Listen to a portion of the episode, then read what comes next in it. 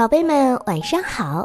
欢迎在每天晚上的八点钟收听一个好听的晚安故事。今晚呢，我们要听到的故事叫做《羽毛婆婆》。从前有一个妈妈带着两个女儿，姐姐叫做基露蒂，她呢又懒又丑，可是妈妈却格外宠爱她。妹妹叫做弗罗拉，美丽又勤劳。可是他每天必须不停地干活，还经常被妈妈和姐姐刁难。这是因为可怜的弗罗拉不是妈妈的亲生女儿。弗罗拉最快乐的日子是在每个星期日，因为只有这一天，她可以坐在她最喜欢的泉水边，一边唱歌，一边把羊毛粘成细线。可是有一天，她不小心把线团碰到了水里。他害怕极了，因为继母一定会严厉的训斥他的。想到这里，他不禁掉下了眼泪。弗罗拉为了够得到线团儿，试探着把手伸进冰冷的泉水里，可泥土太松软了，他脚下一滑，整个人掉了进去。弗罗拉在泉水当中失去了知觉，等他苏醒的时候，发现自己躺在一片美丽的草地上。阳光暖洋洋的洒在他的脸上，四周环绕着万紫千红的花朵，各自争奇斗艳。他站起身来，向草地的前方走去，发现有一个烤炉里装满了面包。面包对他说：“嘿，快把我取出来呀，不然我就要被烤焦了。”弗罗拉赶紧走上前。拿起面包铲，把面包一个一个的全取出来了。随后，他继续朝前走，来到一棵果实累累的苹果树下。果树冲他大喊：“摇一摇我呀！满树的苹果全都熟透了，再不摇的话就坏了。”于是，弗罗拉用力地摇动果树，苹果像雨点般的纷纷落了下来。直到树上一个果子也没有了，他才停下来。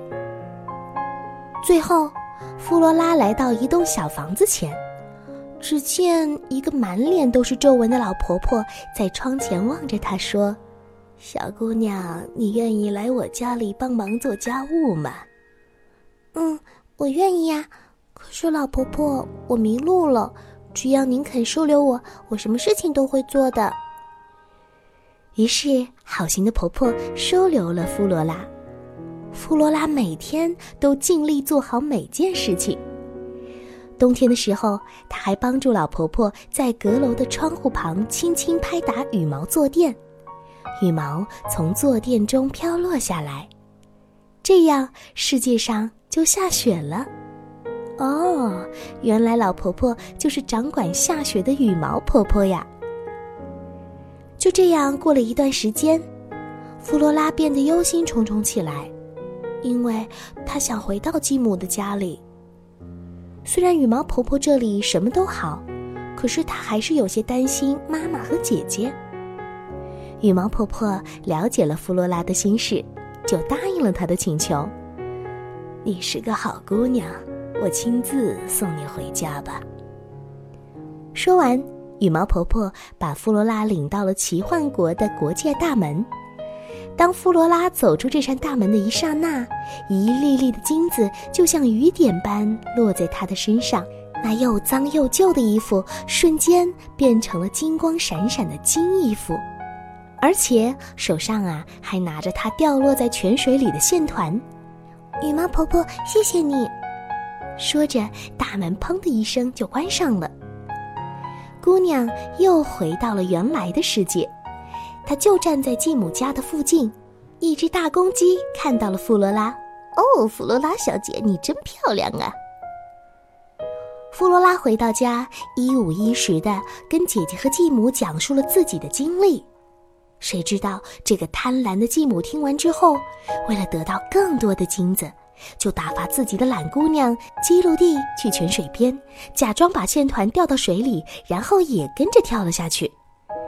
和妹妹一样，基露蒂也来到了那片美丽的草地上。面包看到她，就请她帮忙取出来。他说：“哼，我才不会帮你弄呢，会弄脏我的手的。”苹果树看到他，请他摇一摇，可是他还是拒绝了。好是好，可是苹果掉下来说不定会砸到我。嗯，算了吧。基路蒂头也不回的来到羽毛婆婆的房子前，硬是让羽毛婆婆收留他。为了得到金衣裳，基路蒂第一天还强打精神，装作很勤快的样子做着家务。可是第二天、第三天呢，这个懒姑娘就懒得不想动弹了。羽毛婆婆让她拍一拍羽毛垫子，她只是摸几下就算了。那一天，世界上没有下雪，羽毛婆婆气极了，但还是很和蔼可亲的对基路蒂说。你已经为我做了很多事情，现在我想请你回家。基路蒂一听，满心欢喜，心想：是不是该下金雨了呢？于是，羽毛婆婆领着她来到那扇大门前。可是，当她走出大门的那一刹那，并没有金子落下来，而是一锅沥青劈头盖脸的泼了下来，又黑又黏，怎么也弄不下来。懒姑娘就这样回到了家里，最先看到她的大公鸡咯咯咯的笑了起来。哎呀，哈哈哈哈哈哈！基鲁迪，坏心肠啊！穿这样的衣服最适合你啦。善良的人总是最可爱的，小朋友们，你们更喜欢谁呢？好了，今晚的故事啊，咱们就听到这儿了。明晚咱们再见，晚安。